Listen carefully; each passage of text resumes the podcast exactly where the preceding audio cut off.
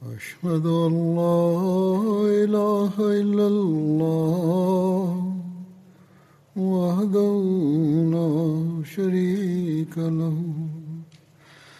وأشهد أن محمدا عبده ورسوله.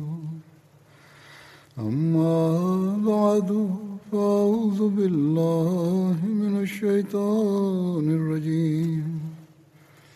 بسم الله الرحمن الرحيم. الحمد لله رب العالمين. الرحمن الرحيم. مالك يوم الدين. إياك نعبد وإياك نستعين اهدنا الصراط المستقيم صراط الذين أنعمت عليهم غير المغضوب عليهم ولا الضالين Es wurde über die Schlachten und Eroberungen von Hazrat Usman anhu berichtet. Ich werde es heute fortsetzen. Ali bin Muhammad Mudaini berichtet, in der Ära von Hazrat Usman hat Hazrat Said bin As im 30. Jahr nach der Hijra in Tabaristan eine Schlacht geführt und die Burg erobert.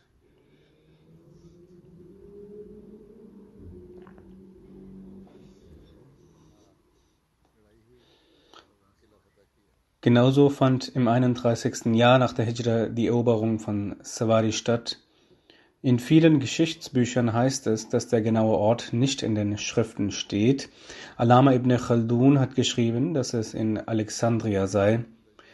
Nach einer Aussage haben die Muslime und Römer im 31. Jahr nach der Hijra eine Schlacht geführt. Diese Schlacht wird Savari genannt.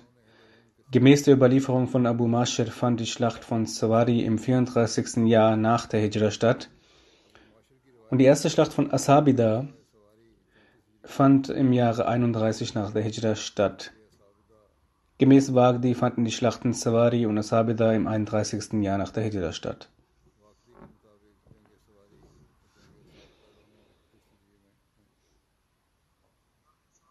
Als Abdullah bin Sa'd bin Abi Sar die Franken und Barbaren in Afrika und Andalusien besiegte, waren die Römer erbost. Sie gingen gemeinsam zu Konstanz II. Es wurde solch eine große Armee gegen die Muslime aufgestellt, die es seit dem Beginn des Islams nicht gegeben hat. Die Armee besaß 500 Schiffe, die gegen die Muslime aufbrachen. Amir Muawiyah hat Hazrat Abdullah Sa'd bin Abi Sar zum Leiter der Marine gemacht. Als beide Heere aufeinander trafen, kam es zu einer großen Schlacht. Letztendlich durch die Unterstützung Gottes haben die Muslime obsiegt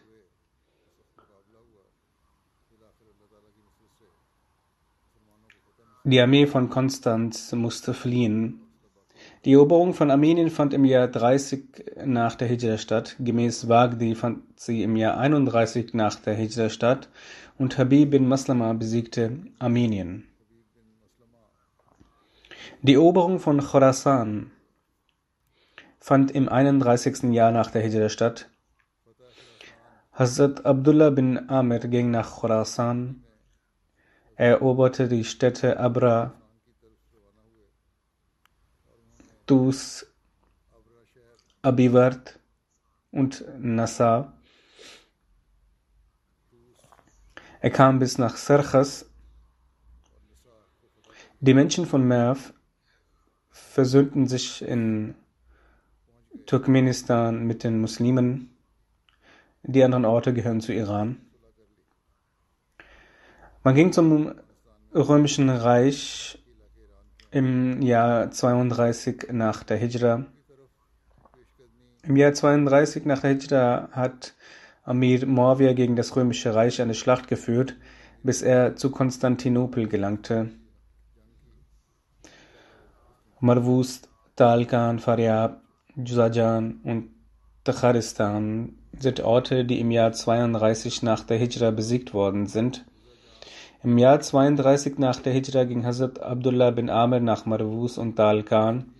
Das ist ein Ort im heutigen Afghanistan zwischen Marwus und Balch. Faryab ist auch ein Ort in Afghanistan. Juzjan ist äh, auch ein Ort in Afghanistan und Tacharistan ist auch äh, ein Ort in Afghanistan. Alle diese Orte wurden erobert. Abu Lashab Sadi berichtet, dass sein Vater sagte, dass Anaf bin Gas die Schlachten mit den Menschen von Mav, Rus, Talkan, Faryab und Juzajan bis in die Nacht hineinführte und die Feinde besiegt wurden.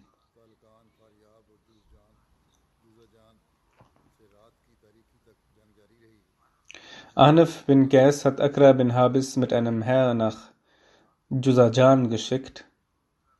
Akra wurde dann zu den anderen Regionen geschickt, die Ahnaf verloren hatte. Akra bin Habis führte eine schwere Schlacht. Dabei sind viele Reiter der Muslime gestorben. Allah führte sie indes zu einem Sieg. Die Eroberung von Balch fand im Jahr 32 nach der Hijra statt. Anuf bin Qais ging von Marwus nach Balch. Er umzingelte die Menschen von Balch. Balch ist eine alte Stadt in Afghanistan. Das ist eine der ältesten Städte im heutigen Afghanistan. Bis heute sind Ruinen von dieser alten Stadt vorhanden. Die Stadt liegt östlich vom Fluss March, zwölf Kilometer entfernt. Die Menschen haben 400.000 Dirham als Entschädigung bezahlen wollen, was Ahnaf bin Gas akzeptiert hatte. Im Jahr 32 nach der Hijra bestimmte Hazrat Abdullah bin Amir bin Qais bin Hatham zu seinem Nachfolger in Khorasan und brach selbst von dort auf.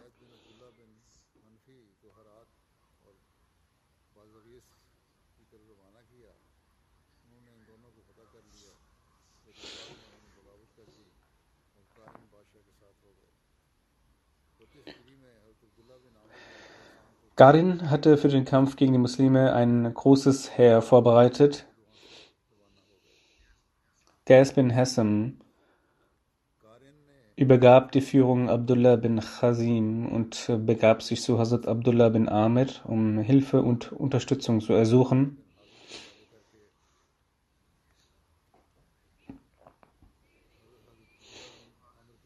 Das feindliche Heer war sehr groß. Abdullah bin Khazim brach mit 4000 Soldaten auf, um gegen Garin zu kämpfen. Dabei schickte er 600 Soldaten als Vorhut voraus und die restlichen folgten ihm.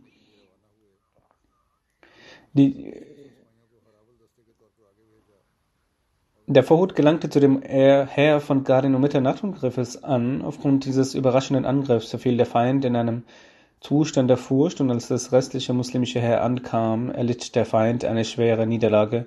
Dabei wurde auch Garin getötet. Das muslimische Heer verfolgte das feindliche Heer und tötete viele von ihnen machte viele zu Gefangenen.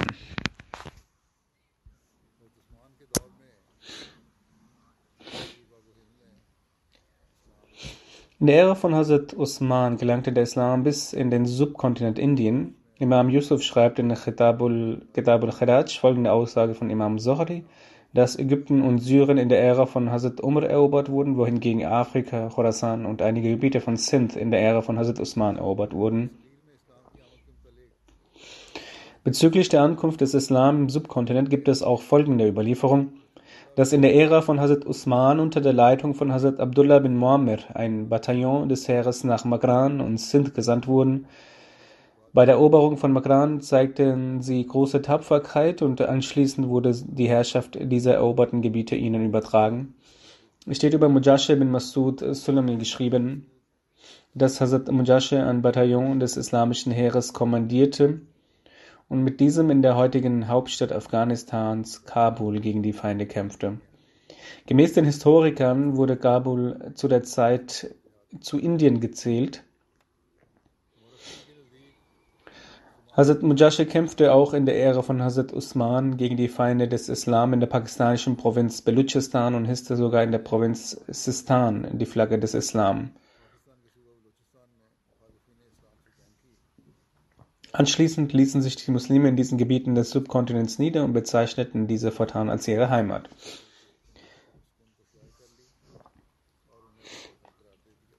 Bezüglich des Aufstandes in der Ära von Hazrat Usman gibt es auch Prophezeiungen vom heiligen Propheten sallallahu alaihi wasallam. Hazrat Aisha berichtet, dass der heilige Prophet sallallahu alaihi wasallam sagte: O Usman, es könnte sein, dass Allah dir ein Gewand überzieht wenn die Menschen von ihr verlangen, dieses Gewand abzulegen, dann gehorche ihnen keinenfalls. Dies ist eine Überlieferung von Tirmidhi. In Ibn Majah ist es wie folgt überliefert, dass Hazrat Aisha berichtet, dass der heilige Prophet sallam, sagte, O Usman, sollte Allah eines Tages diese Angelegenheit dir übertragen und anschließend die Heuchler von ihr verlangen, das Gewand, welches dir von Allah übergezogen wurde, abzulegen, dann gehorche ihnen nicht. Der heilige Prophet sallallahu wasallam wiederholte dies dreimal. Der Überlieferer Norman sagt, dass er Hazrat Aisha fragte, was sie davon abgehalten hatte, die Menschen hiervon zu unterrichten. Hazrat Aisha antwortete, dass sie es vergessen hatte. Hazrat Gab bin Ujra berichtet, dass der heilige Prophet sallam, einen Aufstand erwähnte, der nahe sei. Währenddessen lief eine Person dort entlang, die ihren Kopf bedeckte und ein Gewand um sich gewunden hatte. Der heilige Prophet sallam, sagte, dass diese Person zu der Zeit des Aufstandes recht geleitet sein wird. Der Überlieferer berichtet, dass er aufsprang und diese Person aufhielt.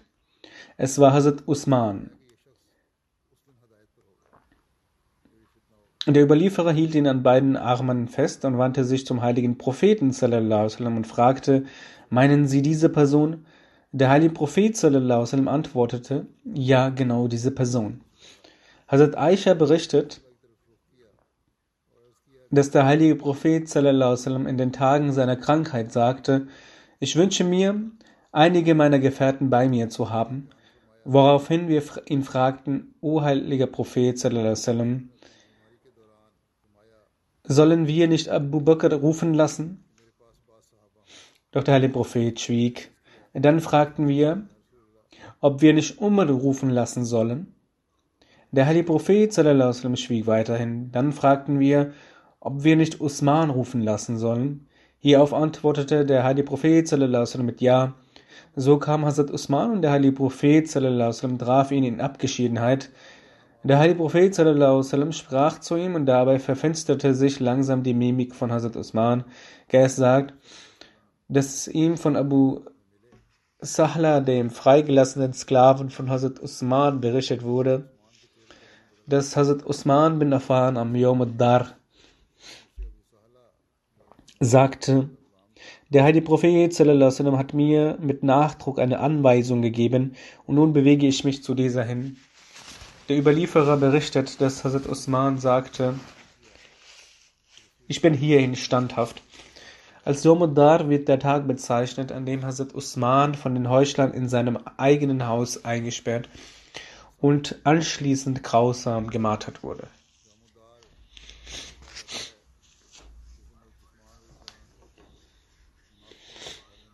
Über den Beginn des Aufstands und über die Beweggründe hat sich Hazrat Musleh Maud sehr ausführlich geäußert.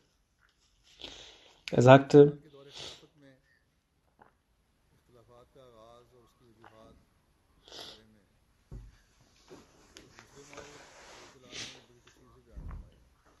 Hazrat Usman und Hazrat Ali.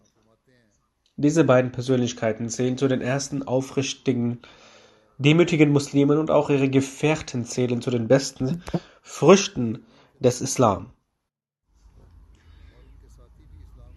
Ihre Aufrichtigkeit und Gottesfurcht in Frage zu stellen, hieße in der Tat dem Islam einen Mangel zuzuschreiben.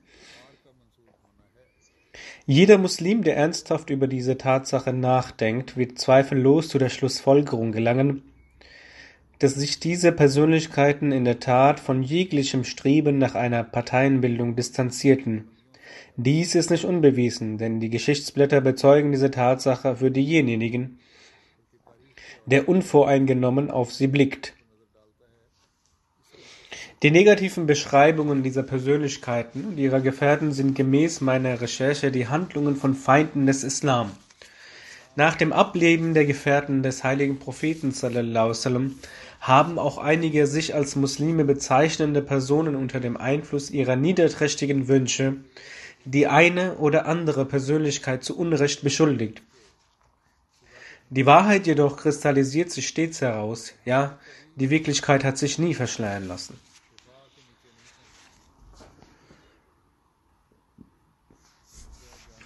Hazrat Muslim Maud berichtet über den Aufstand gegen Hazrat Usman. Nun stellt sich die Frage, wo dieser Aufstand seinen Ursprung hatte. Manch einer hat Hazrat Usman dafür verantwortlich gemacht, andere Hazrat Ali. Einige vertreten die Ansicht, dass Hazrat Usman einige Neuerungen in der Scharia einführte, welche Aggressionen unter den Muslimen auslösten. Dagegen behaupten andere, dass Hazrat Ali geheime Anstrengungen zur Erlangung des Kalifats unternahm. Er leistete gegen Hazrat Usman Widerstand und ließ ihn töten, um dann selbst als Kalif hervorzutreten. Jedoch sind beide Behauptungen falsch. Weder führte Hazrat Usman eine Neuerung in die Scharia ein, noch ließ Hazrat Ali ihn töten, um dann selbst Kalif zu werden. Ebenso wenig beteiligte er sich an der Planung seiner Ermordung. Dieser Aufstand hatte ganz andere Ursachen. Solche Vorwürfe können gegen Hazrat Usman und Hazrat Ali aufgrund ihrer Unschuld nicht erhoben werden. Sie waren heilige Personen. Hazrat Usman war eine Person, über die der heilige Prophet sallam, sagte, er hat dem Islam so viele Dienste erwiesen, dass er nun machen kann, was er möchte, aber Gott wird ihm nicht mehr zur Rechenschaft ziehen.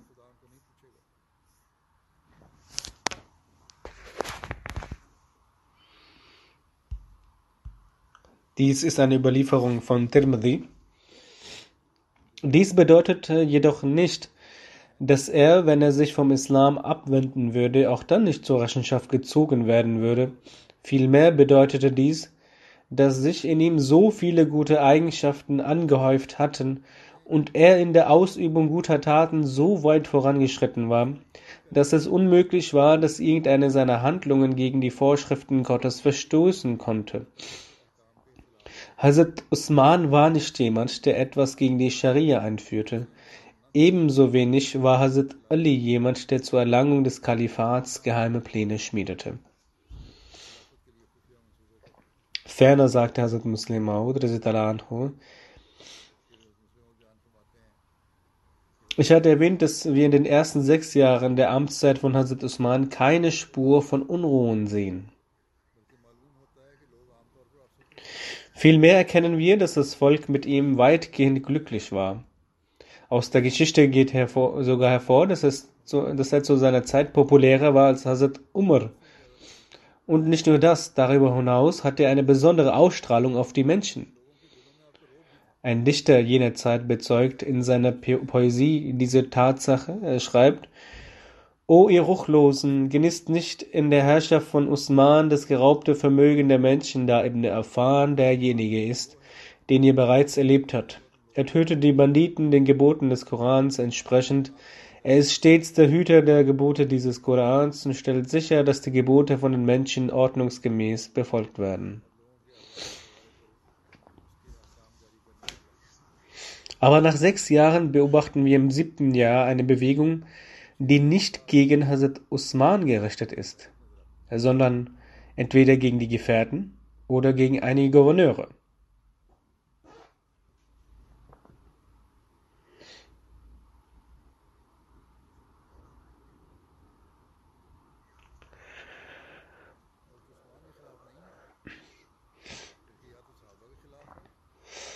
So berichtet auch der Historiker Tabari, dass sich Hazrat Usman eingehend um die Rechte der Menschen bemühte. Diejenigen, die im Islam nicht zu den ersten und ältesten gehörten, bekamen weder dermaßen Anerkennung wie die ersten und frühen Muslime, noch wurde ihnen dieselbe Beteiligung an der Regierung zuteil. Ebenso wenig besaßen sie im Vermögen das gleiche Recht wie die frühen Muslime. Mit der Zeit begannen dann einige diesen Vorzug zu kritisieren und bezeichneten diesen als ungerecht. Außerdem fürchteten sich diese Menschen auch vor den übrigen Muslimen. Aus Furcht, dass sie ihnen Widerstand leisten würden, haben sie ihre Gedanken nicht geäußert. Stattdessen gingen sie so vor, dass sie unbemerkt unter den Muslimen Missgunst gegen die Gefährten säten. Wenn sie dann einen naiven Muslimen oder einen befreiten Wüstensklaven fanden, so bereiteten sie vor ihnen die Liste ihrer Beschwerden aus. Aus eigener Unwissenheit oder um für sich Anerkennung zu erwerben, stellten sich einige auf ihre Seite. Mit der Zeit nahm die Zahl dieser Gruppe zu und vervielfachte sich.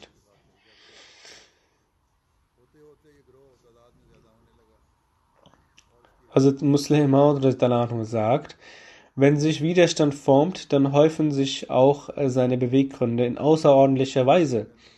Auf der einen Seite nahmen bei einigen missgünstigen Gemütern die Vorbehalte gegen die Gefährten zu, und auf der anderen Seite nahm der islamische Eifer bei den neuen Muslimen ab, der zu Beginn bei jedem Konvertierten vorherrscht. Diese Neukonvertierten hatten weder die Gesellschaft des heiligen Propheten genießen können, noch hatten sie die Möglichkeit, mit denjenigen Leuten zusammenzukommen, die von seiner Gesellschaft profitiert hatten. Durch die bloße Annahme des Islam glaubten sie, alles gelernt zu haben. Mit der Abnahme des Eifers für den Islam nahm auch sein Einfluss auf ihre Herzen ab, Sie empfanden an Sünden, in die sie vor ihrem Beitritt zum Islam verwickelt waren, wieder Freude. Als sie dann aufgrund ihrer Verbrechen bestraft wurden, wollten sie den Strafvollziehern Leid zufügen, anstatt sich zu bessern. Letztendlich zeichneten sie sich als Triebfeder für die Spaltung der islamischen Einheit verantwortlich. Die Zentrale dieser Gruppierung befand sich in Kufa. Aber am erstaunlichsten ist es, dass sich selbst in Medina ein Ereignis abspielte, das erahnen lässt, dass sich damals einige Muslime vom Islam genauso entfremdet hatten, wie jene in der heutigen Zeit in sehr abgelegenen Orten lebende primitive Menschen. Humran bin Aban war ein Mann, der mit, mit einer Frau noch während ihrer Wartefrist den Ehebund schloss. Als Hazrat Usman dies erfuhr, gab er seiner Enttäuschung Ausdruck und zog daraus Konsequenzen. Er ließ die Frau von ihm trennen und verbannte ihn aus Medina nach Basra. Aus diesem Vorfall lässt sich schlussfolgern, dass sich einige Menschen nach der bloßen Konversion zum Islam als Gelehrte des Islam verstanden und nicht den Bedarf nach weiterer Recherche als notwendig erachteten. Es ist auch möglich, dass sie unter dem Einfluss von verschiedenen liberalen Vorstellungen das Befolgen der Scharia als nutzlos betrachteten. Hazrat Muslim sagte, Tatsache ist, dass dieser Aufstand das Resultat einer geheimen Verschwörung war, deren Urheber die Juden waren. Ihnen hatten sich einige diesseitige Muslime, die sich vom Glauben losgelöst hatten, angeschlossen. Die Emire der Provinzen trugen weder Schuld noch waren sie verantwortlich dafür, dass der Aufstand ausgebrochen ist.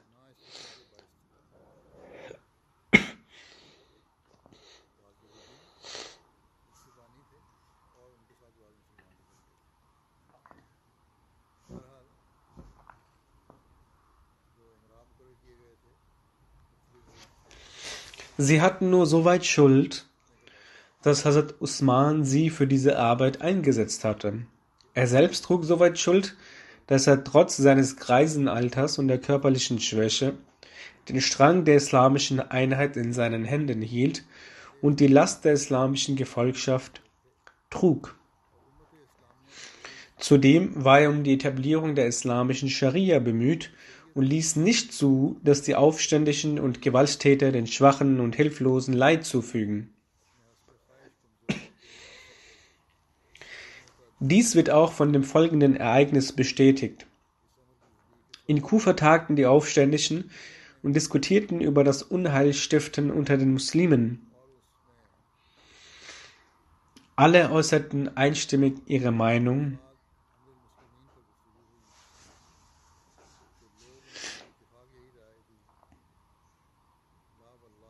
Das heißt, keiner kann sein Haupt erheben, solange Usman an der Macht ist. Es war Usman, der einem Aufstand im Wege stand. Vorerst war es notwendig, ihn beiseite zu schaffen, um ungehindert die Vorhaben umzusetzen. In der weiteren Beschreibung dieser Unruhe sagte Hazrat Musleh Maud, Hazrat Usman ließ die Aufständigen einberufen. Auch die Gefährten des heiligen Propheten ließ er zusammenkommen. Als sich alle versammelt hatten, legte er ihnen alles offen. Die beiden Kundschafter standen als Zeugen bereit und bestätigten ihn. Diese Kundschafter hatten Hazrat Usman die Informationen über das Vorhaben der Aufständischen übermittelt. Hierauf gaben die Gefährten ihr Urteil, lassen sie die Aufständischen töten, da der heilige Prophet sallam, gesagt hat, auf denjenigen sei Allahs Fluch, der zu einer Zeit, wenn es einen Imam gibt, die Menschen dazu aufruft, ihm selbst oder einem anderen Ergebenheit zu leisten. Tötet ihn, wer immer es auch sein mag.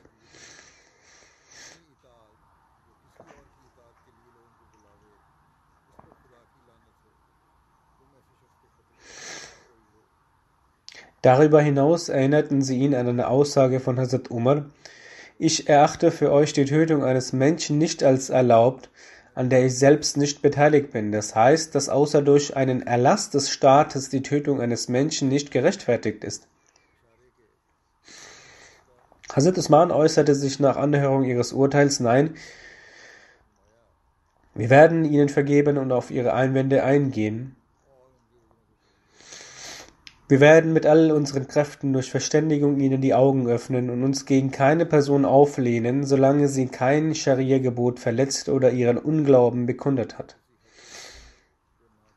Dann sagte er, die Aufständischen haben Anschuldigungen erhoben, die auch euch bekannt sind. Sie haben vor, mit mir darüber zu diskutieren, damit sie dann zurückgekehrt verkünden können, wir haben mit Usman über die Anschuldigungen diskutiert, jedoch ist ihm nicht gelungen, sie zurückzuweisen. Sie wenden ein, dass ich während einer Reise das Gebet vollständig verrichtet habe. Obwohl der heilige Prophet sallam, das Gebet auf Reisen verkürzte. Hazrat Usman sagt, ich habe nur in Mina das Gebet vollständig verrichtet und das auch aus zwei Gründen. Erstens, weil sich dort mein Besitz befindet und ich dort verheiratet bin.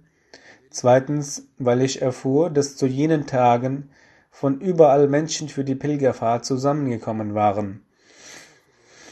Die Naiven unter ihnen hätten den Eindruck gewonnen, dass, weil der Kalif nur zwei Rak'a verrichtet, das Gebet lediglich, aus zwei Rak'at bestünde. Ist das etwa nicht so? Die Gefährten sagten, ja, das ist richtig. Er sagte dann, als zweites werfen Sie mir vor, dass ich durch die Festlegung des öffentlichen Weidelandes eine Neuerung eingeführt habe. Auch dieser Vorwurf ist falsch. Das öffentliche Weideland wurde bereits vor mir festgesetzt. Hazrat Umar hatte damit begonnen, wogegen ich es nur aufgrund des Zuwachses der als Zakat gezahlten Kamele ausweiten ließ. Zudem gehört die für die Ausweitung des öffentlichen Weidelandes verwendete Fläche niemanden als Grundbesitz. Ich erziele daraus keinen Profit, denn ich besitze lediglich zwei Kamele. Als ich Kalif wurde, war ich der Reichste in Arabien. Jetzt habe ich nur noch zwei Kamele, die für die Pilgerfahrt vorgesehen sind. Ist das etwa nicht so? Die Gefährten erwiderten, ja, das ist richtig. Dann sagte er, Sie werfen mir weiter vor, dass ich Jugendliche als Statthalter ernenne. Dagegen ernenne ich nur solche Menschen als Statthalter, die vortrefflichen Charakters sind und gute Moral aufweisen. Die Heiligen vor mir haben vergleichsweise sogar jüngere Statthalter als die von mir ernannten Statthalter eingesetzt.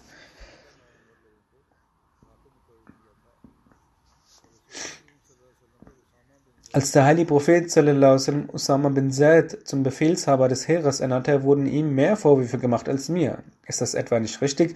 Die Gefährten antworteten, ja, das ist richtig. Hazrat Usman sagte, sie zählen zwar den Menschen Schwächen auf, berichten aber nicht die wahren Gegebenheiten. Auf diese Weise hat Hazrat Usman alle Vorwürfe nacheinander aufgelistet und sie entkräftet. Die Gefährten beharrten darauf, sie zu töten, aber Hazrat Usman lehnte ihre Forderung ab und verurteilte sie nicht. Tabari sagt,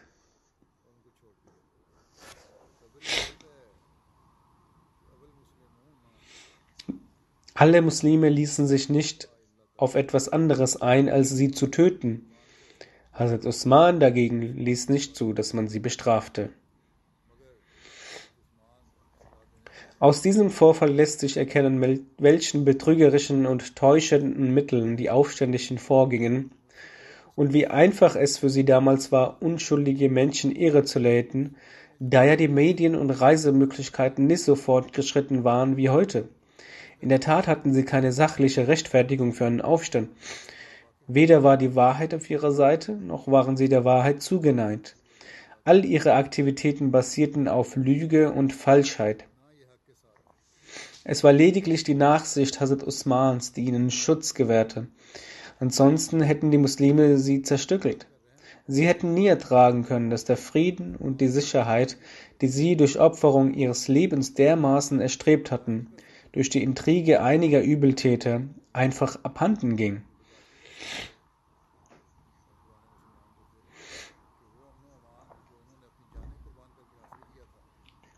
Sie waren sich bewusst, dass wenn die Aufständischen nicht zügig unter Strafe gestellt würden, der islamische Staat bald umgestürzt werden würde. Dagegen wünschte sich Hazrat Usman, der eine Verkörperung der Barmherzigkeit war, dass sie die Richtschnur erkennen und nicht am Unglauben sterben. Er gewährte ihnen Aufschub und interpretierte ihre deutlichen Handlungen des Verrats lediglich als einen verräterischen Vorsatz. Folglich schob er ihre Bestrafung weiter auf, aus diesem Vorfall geht auch hervor, dass die Gefährten die Aufständischen völlig verabscheuten. Hierfür spricht erstens die, dass die Aufständischen ja selbst geäußert haben, dass nicht mehr als drei Bürger Medinas mit ihnen verbündet waren. Wenn weitere Gefährten auf ihrer Seite gewesen wären, dann hätten sie auch, sie auch bei ihm Namen genannt. Zweitens haben die Gefährten auch durch ihr Handeln bewiesen, dass sie ihre Aktivitäten verurteilten. Ihr Handeln betrachteten sie dermaßen der Scharia entgegengesetzt, dass die Scharia ihres Erachtens nach keinesfalls milder sein sollte als die Todesstrafe. Wenn die Gefährten mit ihnen verbündet gewesen wären oder die Bürger Medinas ihnen gleichgesinnt gewesen wären, dann hätten sie keineswegs weitere Vorwände benötigt. Sie hätten Hazrat Usman auf der Stelle getötet und an seiner Stelle eine andere Person für das Kalifat auserwählt. Anstatt dass ihnen die Ermordung Hazrat Usmans gelingt, beobachten wir aber, dass ihr eigenes Leben in Anbetracht der gezückten Schwerter der Gefährten in Gefahr gerät. Sie konnten nur aufgrund der Gunst des barmherzigen Wesens zurückkehren, welche sie zu ermorden bestrebt waren und gegen das sie so viel Unruhe stifteten. Man ist entsetzt über ihren Groll und ihren Mangel an Gottesfurcht, dass sie aus diesem Vorfall keine Lehre gezogen haben. Ihre Einwände wurden nacheinander ausführlich beantwortet, und alle Anschuldigungen wurden als falsch und gegenstandslos bewiesen. Sie haben Hazrat Usmans Nachsicht gesehen, und jeder von ihnen war Zeuge davon, dass eine ehrliche Person zu jener Zeit auf der Welt nicht vorzufinden war. Anstatt angesichts ihrer Sünden reumütig zu sein und aufgrund ihrer Gewalttaten und Fehler ein schlechtes Gewissen zu empfinden, beziehungsweise sich von ihrer Arglist zu distanzieren, brannten sie umso mehr im Feuer des Zorns. Während sie ihre Sprachlosigkeit als Schmach empfanden und die Vergebung Hazrat Osmans auf ihre Geschicklichkeit zurückführten, kehrten sie mit der Überlegung zurück, wie sie in Zukunft den übrigen Teil ihrer Abmachung umsetzen könnten.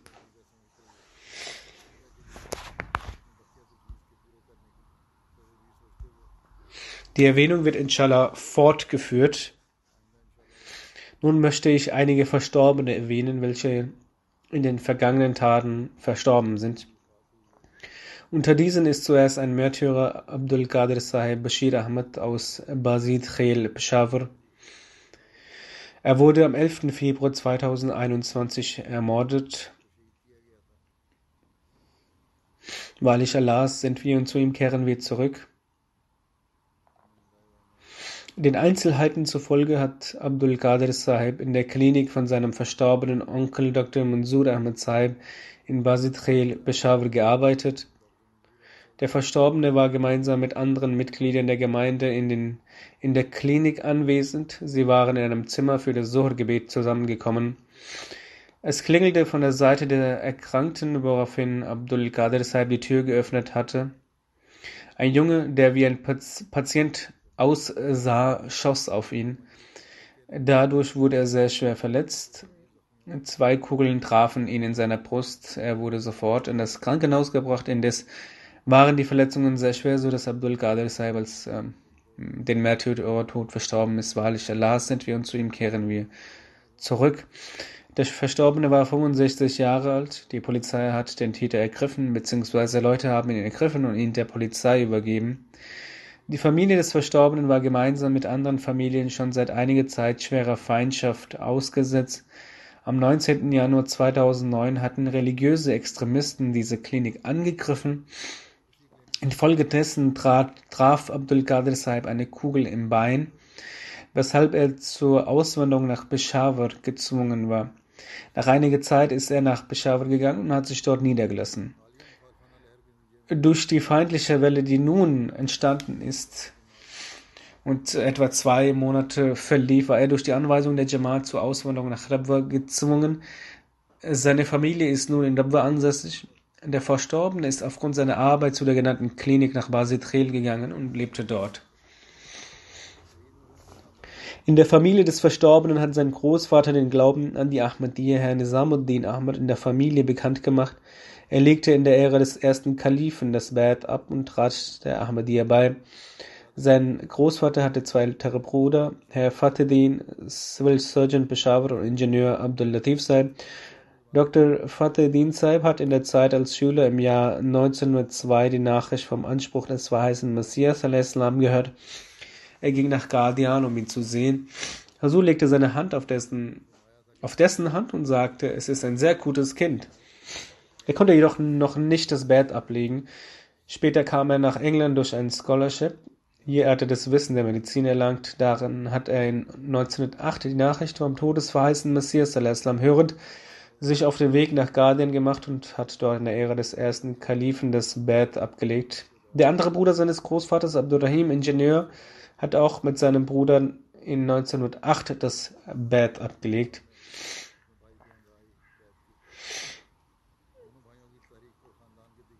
Durch die Ermahnung dieser beiden Brüder und des verstorbenen Großvaters ist er nach einer Zeit ebenfalls in die Ahmadiyya eingetreten. Der Verstorbene trug unzählige Eigenschaften in sich. Er hatte eine große Liebe zum Khilafat. Er hatte eine Bindung und Hingabe für die Amtsträger. Er hatte eine er war darin bestrebt, die Botschaft Allahs zu verbreiten, weshalb er auch feindliche Situationen ertragen musste. Aufgrund dieser feindlichen Situation hat er im letzten Jahr zweimal das Haus gewechselt, doch durch die Gnade Allahs blieb er der Ahmadiyya treu. Neben dem Tahajjud-Gebet und dem Pflichtgebet verfolgte er strikt die tägliche Rezitation des heiligen Korans, er war sehr gütig und besuchte sehr gerne die Menschen. In, seiner, in seinem gesamten Leben hat er sich nie mit jemandem gestritten. Seine Ehefrau sagte, sehr oft gab es Höhen und Tiefen. Er war nie unhöflich und wenn ich mit ihm im harten Tonfall gesprochen habe, so gab er trotzdem eine weiche Antwort. Er hatte stets einen Umgang der Liebe und Güte zu den Kindern. Er hatte auch einen sehr starken Wunsch, als Märtyrer zu sterben. Er sagte immer, wenn denn eine Zeit der Prüfung kommt, so werde ich, statt mich von dem, dem Khilafat zu trennen, den Tod bevorzugen. Ferner schreibt sie, es war die Besonderheit von der Verrichtung der Gebete, dass manchmal die Bewohner des Hauses ihn in der Niederwerfung sahen und ihn anfassten, um zu sehen, ob ihm denn nicht etwas zugestoßen sei. Er verbrachte lange Zeit in der Haltung der Niederwerfung. Der Verstorbene hat als Muntasim Tarbiyat in Basit Khil gedient. Er hinterlässt außer der Ehefrau Sajda Kadira vier Söhne und fünf Töchter. Möge Allah den Rang des Verstorbenen erhöhen. Möge er sich selbst und äh, um die Inter Hinterbliebenen kümmern, möge er seinen Kindern und seiner Nachkommenschaft die Kraft geben, seine guten Taten weiterzuführen. Das zweite Totengebet ist vom Herrn Akbar Ali, ein Asirane Rahimullah. Er war der Sohn des äh, Herrn Ibrahim. Er war wohnhaft in der Shurtabad Colony im Distrikt Nadkana. Er ist am 16. Februar verstorben. Akbar Ali Saib ist äh, am 16. Februar 2021 im Gefängnis von Shirupura infolge eines Herzinfarkts verstorben. Wahrlich Allah sind wir und zu ihm kehren wir zurück. Er hatte zwei weitere Genossen.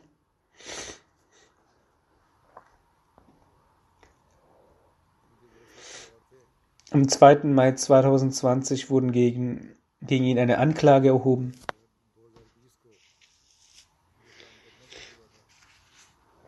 Im Oktober hat das High Court am Bestätigungstag seiner Entlassung auf Kaution diese vollends abgelehnt und den Befehl erteilt, ihn festnehmen zu lassen.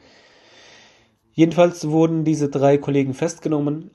Äh, dann hat das Magistrat von Nangana Sahib aufgrund eines Antrags nach einseitiger Anhörung ohne unsere Aussage zur Verteidigung zu hören im Januar des Jahres 2021 die Anklage mit dem Absatz 295c des pakistanischen Strafgesetzbuches erweitert, was ein weiterer gefährlicher Absatz ist.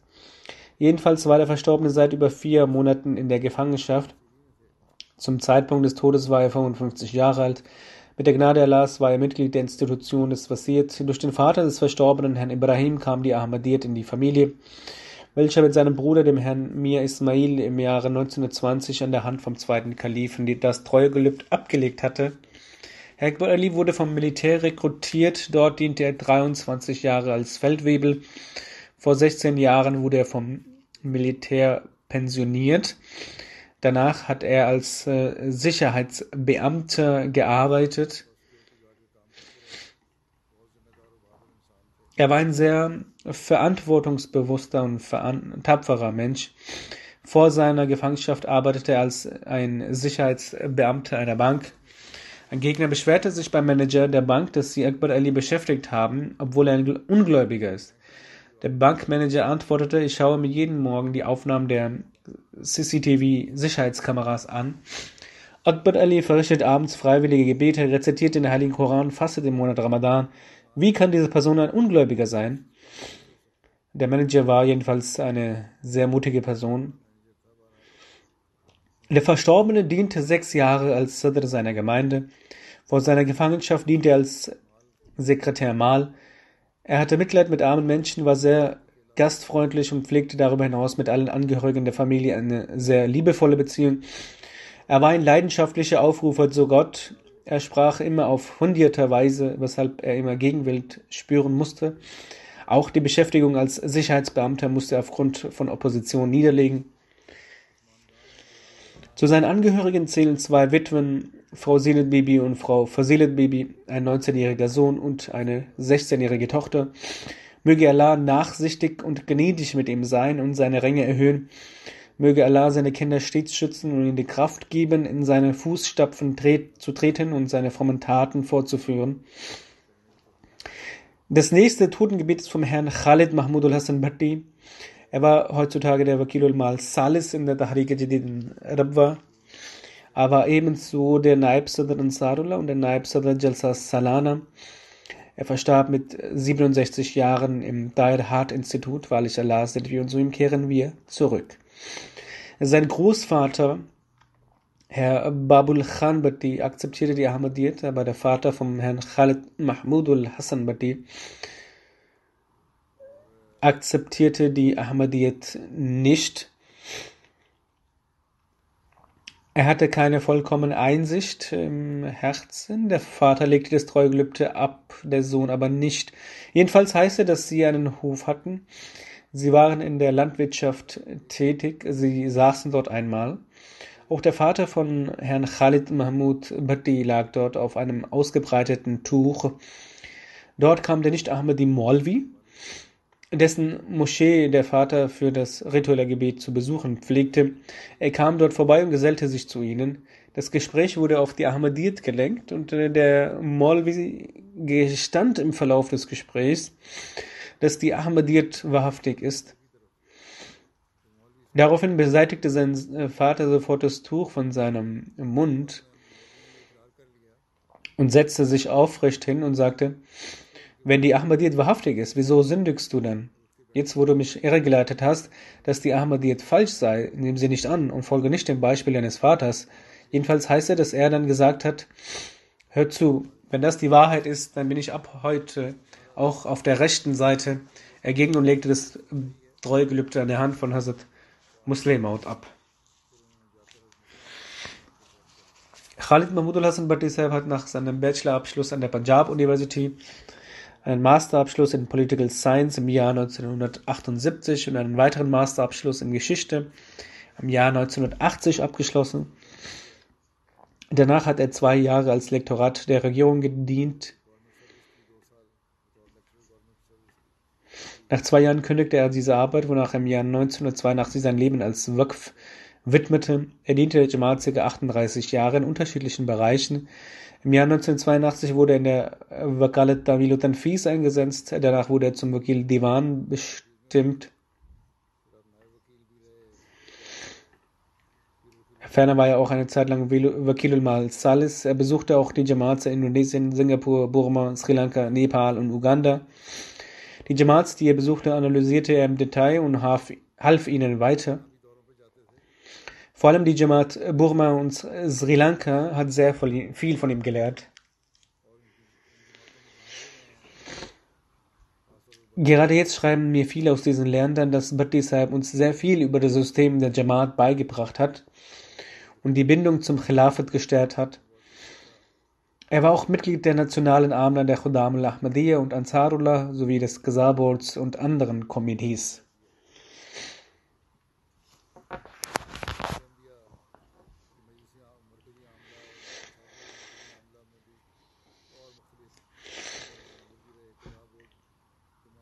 Hat Allah mit zwei Töchtern und einen Sohn gesegnet, der Sohn ist äh, Waqf Zindagi und arbeitet im TA hier in UK.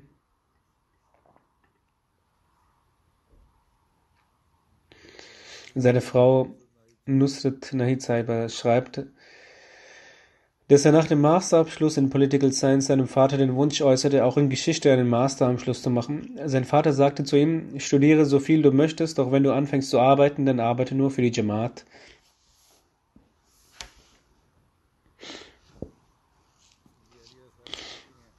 Sie sagt, dass er in unserer 43-jährigen Ehe einen liebevollen Umgang hatte.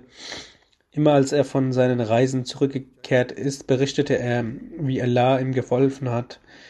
Für die Kinder war er ein liebevoller Vater und er versuchte jeden angemessenen Wunsch der Kinder zu erfüllen. Seine ältere Tochter heißt Dr. Seimer und sie schreibt, ich habe zweimal ein Visum beantragt und beide Male wurde es abgelehnt. Als ich das dritte Mal ein Visum beantragt habe, sollte mein Vater wieder ins Ausland reisen. Ich sagte ihm, dass er die Reise verschieben solle, da ich bald einen Termin bekommen werde bezüglich des Visums. Doch er verneinte dies und sagte, dass dies nicht möglich sei, du musst alleine dorthin gehen.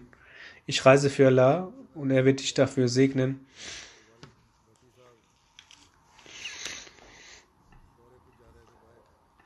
Somit wurde beim dritten Anlauf das Visum genehmigt. Die jüngere Tochter schreibt, dass er ein sehr weiches Herz hatte. Er hat mit uns nie geschimpft und uns in einer sehr liebevollen Art und Weise die Dinge erklärt. Er gab den religiösen Belangen immer Vorrang. Wie dringend die häusliche Arbeit auch war, kam er erst nach Erledigung der Jamaat-Arbeit nach Hause. Er stand der Jamaat immer zur Verfügung. Er arbeitete mit Leidenschaft und Liebe. Er stellte den Glauben über die weltlichen Belange. Das habe ich auch gesehen, dass er mit sehr Fleiß arbeitete. Wenn immer eine schwere Zeit kam, erinnerte er daran, auf Gott zu vertrauen. Er sagte, dass Gott einen niemals verlässt und Gott hat, so sagt seine Tochter, sie niemals verlassen.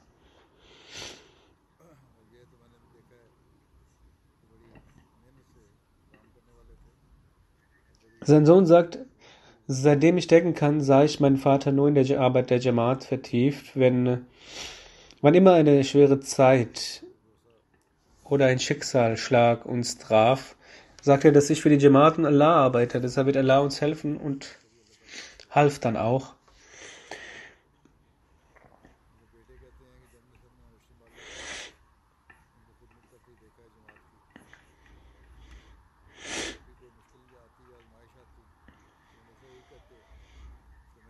Weiter sagt der Sohn auch, dass er trotz der immensen Arbeiten der Jamaat die häuslichen Arbeiten niemals vernachlässigt hat. Er kümmerte sich persönlich um alle Belange.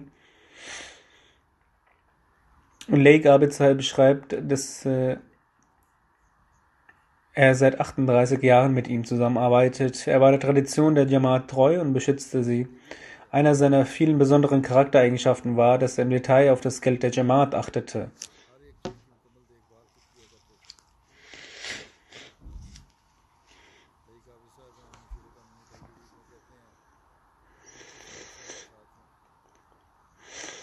Mohammed Idris Saib, ein Klassenkamerad von ihm, schreibt, Der schüchterne Khalid wurde nach seinem Waqf zu einer außergewöhnlichen Person. Die Liebe zum Khilafat hatte ihn vollkommen eingenommen. Die Gehorsamkeit des Kalifen bedeutete ihm alles. Er war stets im Dienst der Religion versunken. Ein Mitarbeiter aus äh, Salis schreibt, Er ließ keinen Brief aus seinem Büro unerledigt, er bearbeitete den Brief umgehend und wies uns an, die Arbeit von heute nicht auf morgen zu verschieben. Dem Leben kann man nicht vertrauen. Wer weiß, ob wir morgen die Gelegenheit bekommen. Er hinterließ einen guten Eindruck sowohl in Pakistan als auch in anderen Ländern. Er achtete seine Arbeit als Dienst und war seinem Wokf gegenüber sehr loyal. Möge Allah seine Ränge erhöhen und seinen Nachkommen die Möglichkeit gewähren, seine guten Taten fortzuführen. Als nächstes möchte ich Herrn Mubarak Ahmed Tahir erwähnen. Er war Mashid Kanuni, Sadr Anjuman Ahmadiyya. Er verstarb am 17. Februar im Alter von 81 Jahren im Tahir Hart Institut. Allah sind wir und zu ihm kehren wir heim.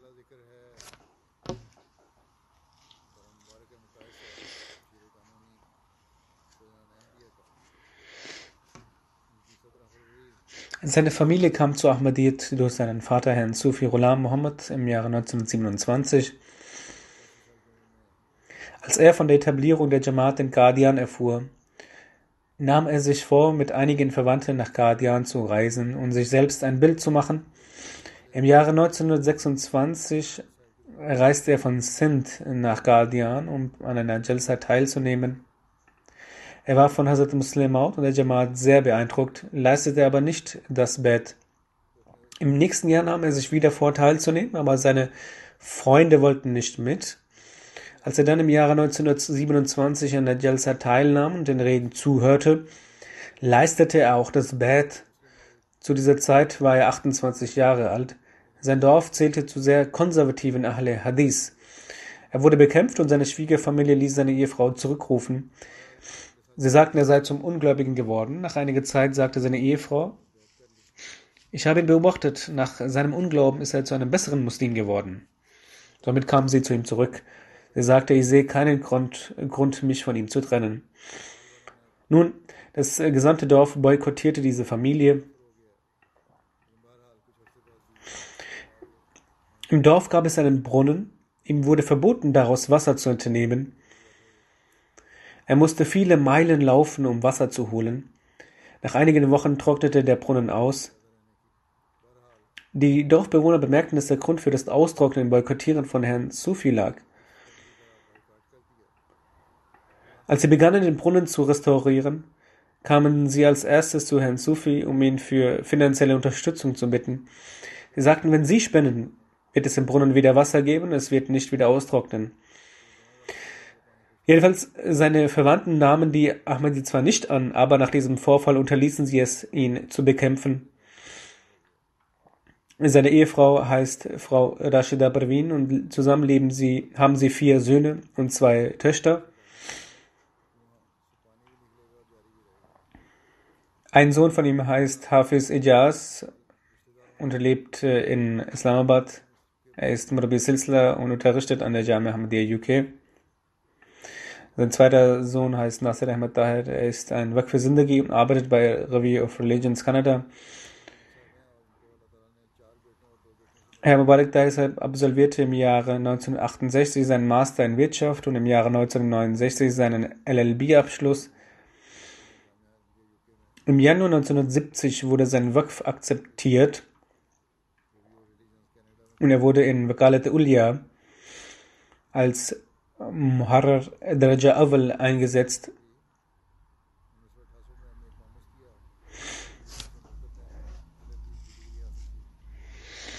Am 5. Februar 1971 wurde er als Lehrer nach Uganda entsandt und im Jahre 1972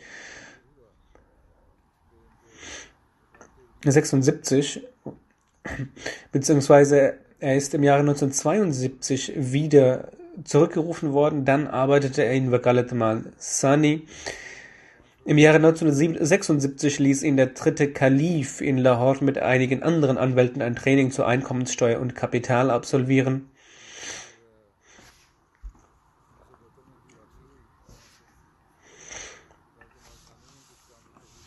1977 wurde er zum Mashir Kanuni der Tehrik Jadid ernannt. Am 1. Juli 1983 ernannte der vierte Kalif ihn zusätzlich noch zum Mashir Kanuni für das Sadr Anjuman Ahmadiyya. Bis zu seinem Tod war er in diesem Dienst tätig. Er diente mehr als 50 Jahre. Bei der zentralen Khudam al-Ahmadiyya hatte er in verschiedenen Abteilungen die Möglichkeit zu dienen.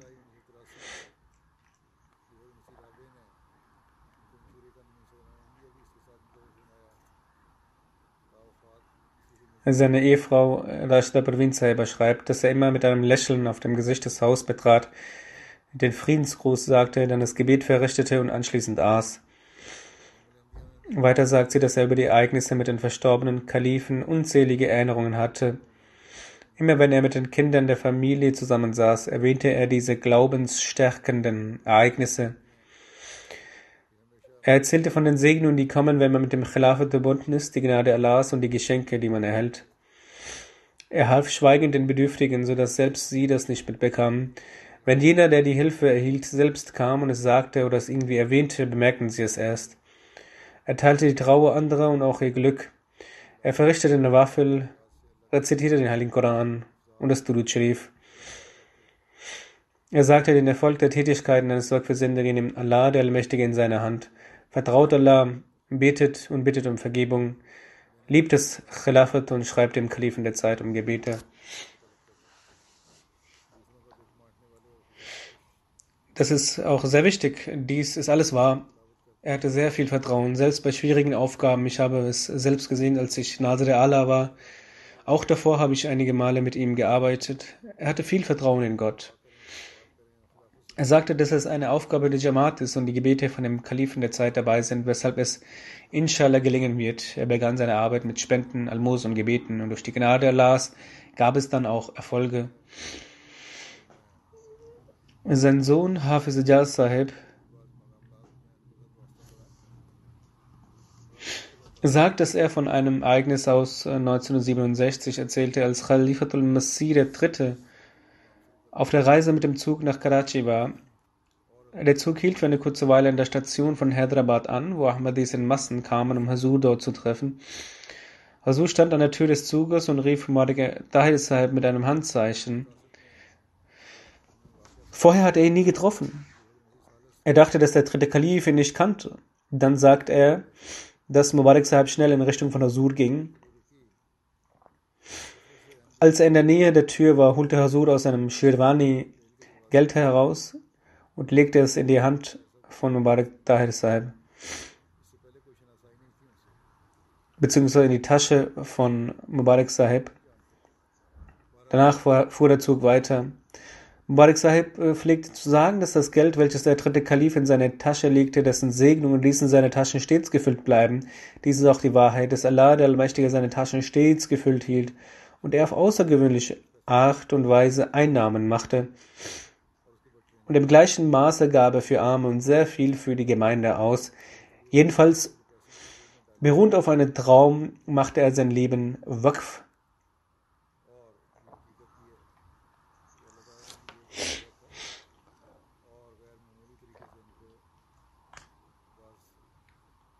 Als er sein Leben widmete, wurde bereits sein Nikah abgehalten.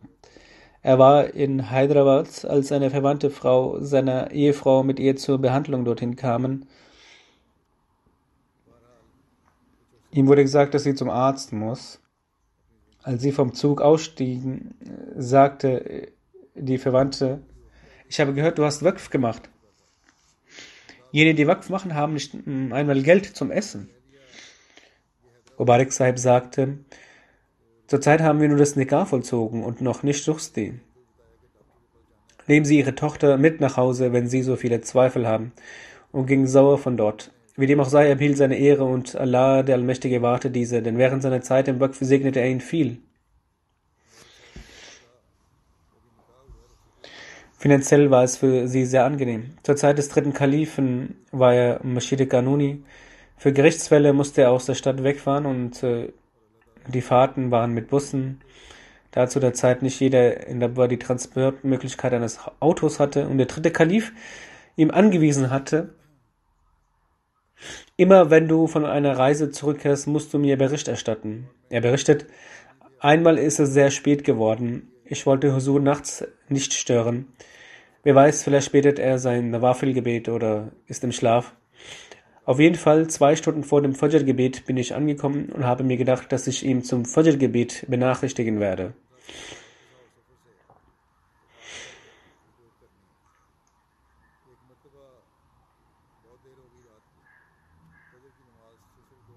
Auf dem Fajr-Gebet sah ihn der dritte Kalif und fragte ihn, Mubarak Sahib, wann sind Sie angekommen? Er antwortete, vor ungefähr zwei Stunden bin ich angekommen. Daraufhin sagte Hasud, wenn du mich sofort benachrichtigt hättest, dann hätte ich auch ein paar Stunden schlafen können.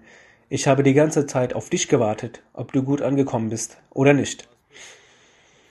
Dann erzählt sein Sohn, als ich mich für das Waqf entschied und in die Jamia zu gehen, sagte er zu mir, Waqf bedeutet Gehorsamkeit. Du hast ein etwas temperamentvolles Gemüt, und damit funktioniert das Waqf nicht. Waqf be bedeutet nur, in Ruhe und Gehorsamkeit im Dienste Allahs sein Leben zu widmen. Wenn du das kannst, dann freut es mich sehr. Aber es gefällt mir nicht, wenn du dich für das Waqf widmest und später wieder aufgibst. So gab ihm den Rat und erzog ihn. Allah hat mit seiner Gnade ihn dazu, seinen Sohn dazu befähigt, immer noch sein Waqf einzuhalten, möge allein weiter dazu befähigen, Während der Freitagsansprachen von Khalifatul Masih hat er immer alle Haushaltsmitglieder angewiesen, jegliche Arbeiten zu unterlassen und in Ruhe die Freitagsansprache zu hören. Falls ein Rat gegeben wurde oder zu einer Spendenaktion in der Freitagsansprache aufgerufen wurde, so hat er es sofort nach der Freitagsansprache zusammen mit den Kindern in die Tat umgesetzt. Mirza Adil Ahmed, sein assistierender Rechtsanwalt im Büro Sadr Anjaman, erzählt, so viel wie ich beobachten konnte, hat er eine innige Liebe zum Khilafat. Er hat einen tiefen Glauben an das Gebet. Immer wenn es ein Problem gab oder eine schwierige Aufgabe, sagte er, ich habe im Nawafil-Gebet sehr dafür gebetet, auch Almosen gegeben. Wir schreiben Husur einen Brief, Allah wird uns helfen. Und er sagt weiter, er war ein sehr eigenständiger Mensch, aber wenn er während der Jamaat-Arbeit auch einen Arbeiter, der Tee kochte, oder einen Arbeiter helfen musste, dann fühlte er keine Scheu. Er nutzte jede Möglichkeit der Jamaat einen Nutzen zu bringen. Einmal hatte er bezüglich etwas die Meinung, dass es einen schlechten Einfluss auf die Jamaat haben würde und sagte mir, dass jede Entscheidung ihm nicht gut erscheint. Aber dann empfahl er,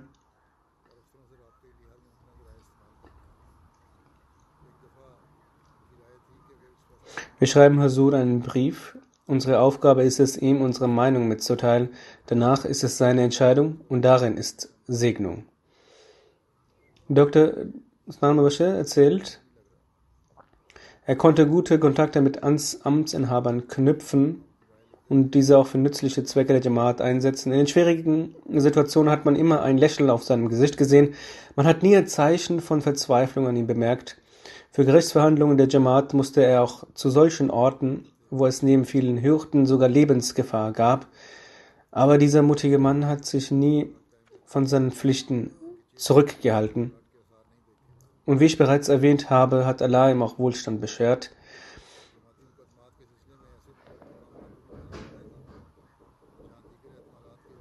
Durch Bons hat Allah ihn auch sehr geholfen. Er hat große Summen erzielt. Dr. Saib hat erzählt, dass er einmal 5 Millionen Rupien herausbekam. Davon hat er ungefähr 60 Prozent in verschiedenen Hilfsorganisationen und an arme Menschen gespendet.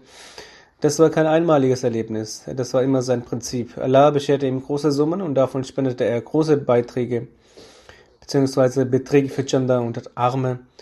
Zwei große Wünsche hatte er immer, die er stets erwähnte.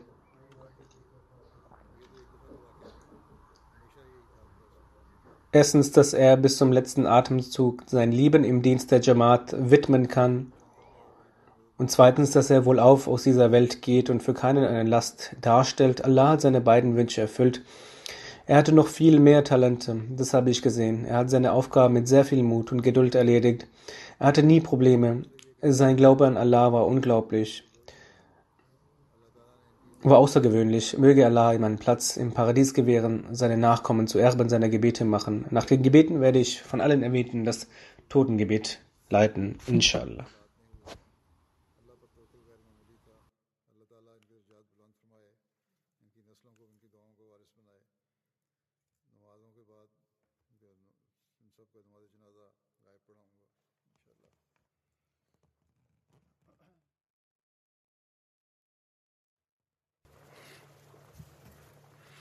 الحمد لله الحمد لله نحمده ونستعينه ونستغفره ونؤمن به ونتوكل عليه ونعوذ بالله من شرور أنفسنا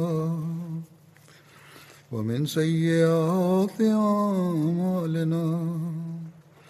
من يهده الله فلا مضل له ومن يضلل فلا هادي له. ونشهد أن لا إله إلا الله. ونشهد أن محمدا عبده ورسوله. عباد الله رحمكم الله.